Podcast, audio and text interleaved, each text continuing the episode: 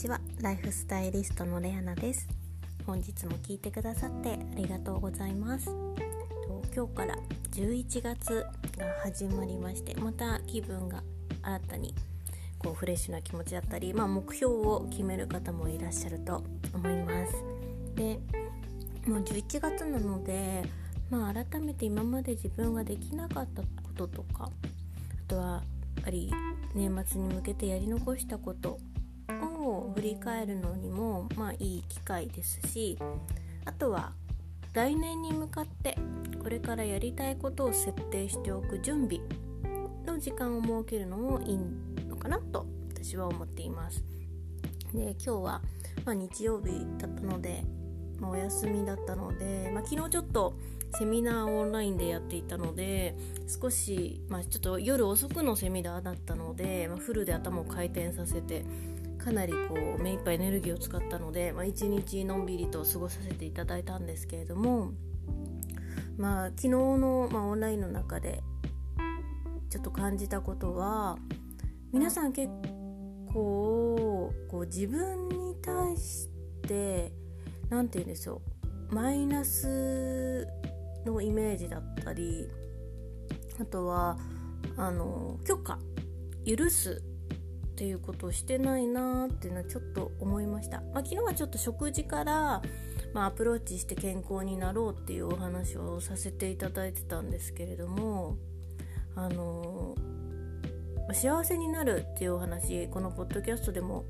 いろいろお話をしてるんですけれどもやっぱり幸せになろうと決めても決めただけではやっぱりなかなかうまくいかないんですね。決めたならば、まあ、もちろん行動もそうなんですけどその前にやっぱり自分が幸せになっていいという許可を出してあげることがまず最初なのかなと改めて昨日は思いました。あの人のせいにして生きるとかそういうことではないんですけれども自分よりもまず先に相手を思う。その気持ちすごく素敵ですし大切なことですしいざとなったらやっぱり人のために動ける人ってものすごく立派だと思うんですね。やっぱり誰もができるわけではないので。ただあの自分を犠牲にしてまでやることはあの本当の幸せを手に入れることとはどんどんどんどん離れてしまうのかなと、うん、感じてでそういう方の、まあ、口癖とかもそうなんですけどあの自分はそんなことできないのでとか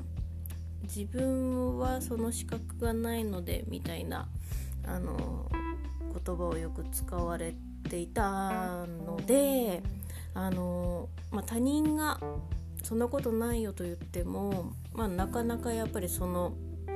言葉の壁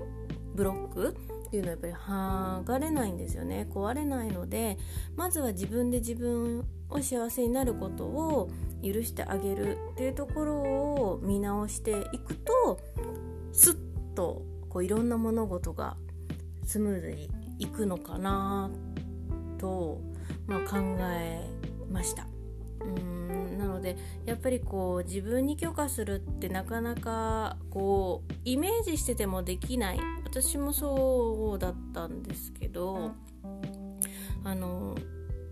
自分が犠牲になればとか、まあ、自分が苦労すればまあいいかとか自分がこれをやれば、まあ、相手が楽になるかなとかある意味変な犠牲を思ってしまうとやっぱり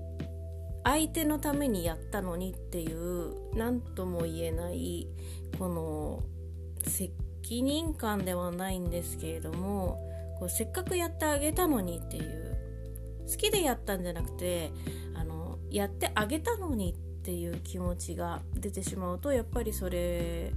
でどんどんどんどん、えー、イメージイメージもそうなんですけど悪い方向に感情がいってしまうのでぱりまずは自分が幸せで余裕のある状態を作る。それが先。それができてから人のために動く。でも私は遅くないんじゃないかなと思いますのでまずは自分が幸せになることを許可許してあげてそこから自分が幸せになってから是非人のために動く。人のために何かするっていうのをやってみるとどんどんどんどん自分だけでなく周りも幸せにできるはずなのでもしそういう犠牲としての言葉が出たりそういう考えがあるなと感じている方はまずは自分に許可を幸せになる許可を出してみてください。本日も最後まで聞いてくださってありがとうございました。それではまた明日。ライフスタイリストレアナでした。